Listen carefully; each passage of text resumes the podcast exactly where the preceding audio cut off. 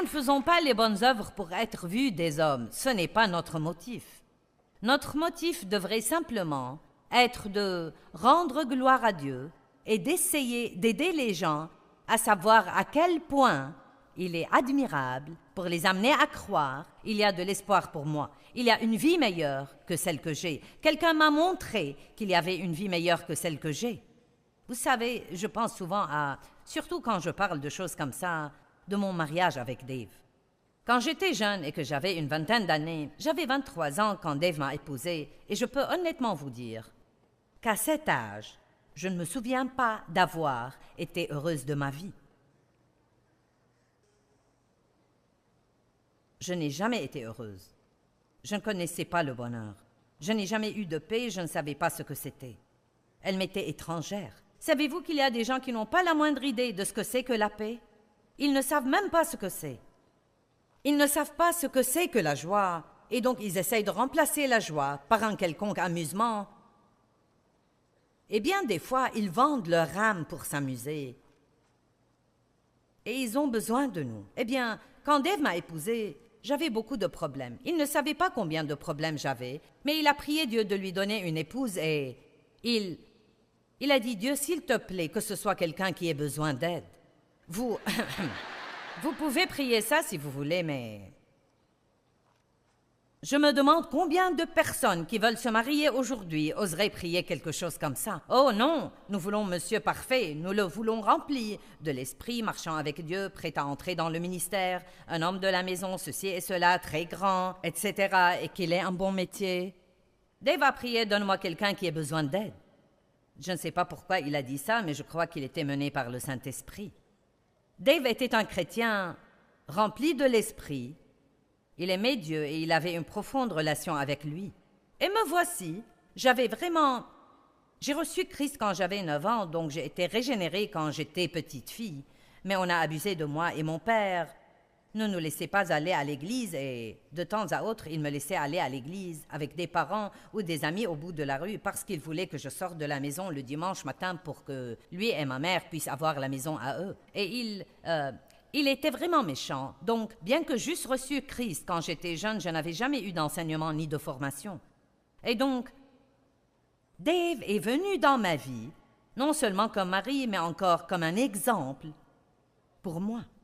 Et pendant toutes ces premières années où j'étais un tel gâchis et tellement irritable, Dave était vraiment paisible.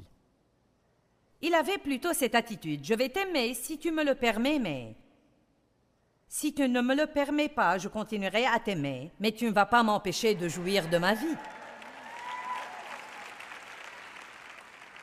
J'aimerais que vous écoutiez ce que je viens de dire car certains d'entre vous ont affaire à des non-croyants, peut-être même dans une relation de mariage, et vous ne savez pas exactement comment leur témoigner. Eh bien, ça ne va pas les aider de leur cogner la tête avec votre Bible. Vous pouvez jouer vos bandes de Joyce Meyer quand ils sont chez vous, mais ça ne va pas les aider non plus. Vous pouvez prendre mes livres et souligner quelque chose et les laisser sur la table dans l'espoir qu'ils les liront. Peut-être qu'une partie aidera. Demandez-leur d'aller à l'église, demandez-leur de faire des choses, mais s'ils ne veulent rien de ça, vous aurez toujours une porte grande ouverte, car ce que Dieu vous demande de faire, c'est d'être un exemple cohérent. Pouvez-vous dire cohérent? D'être un exemple cohérent en vivant tout simplement votre vie chrétienne calmement, admirablement et joyeusement, et non pas en étant religieux, en prêchant tout le temps et en ayant un langage corporel qui montre que vous êtes dégoûté de leur comportement.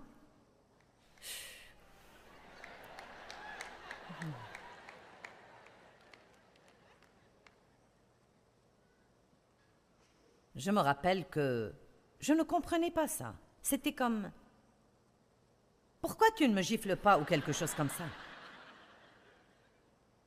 Mais croyez-moi, une des meilleures choses que Dave a faites pour moi, c'est qu'il ne me laissait pas le rendre malheureux. Vous n'avez pas écouté ce que j'ai dit. Il ne me laissait pas le rendre malheureux.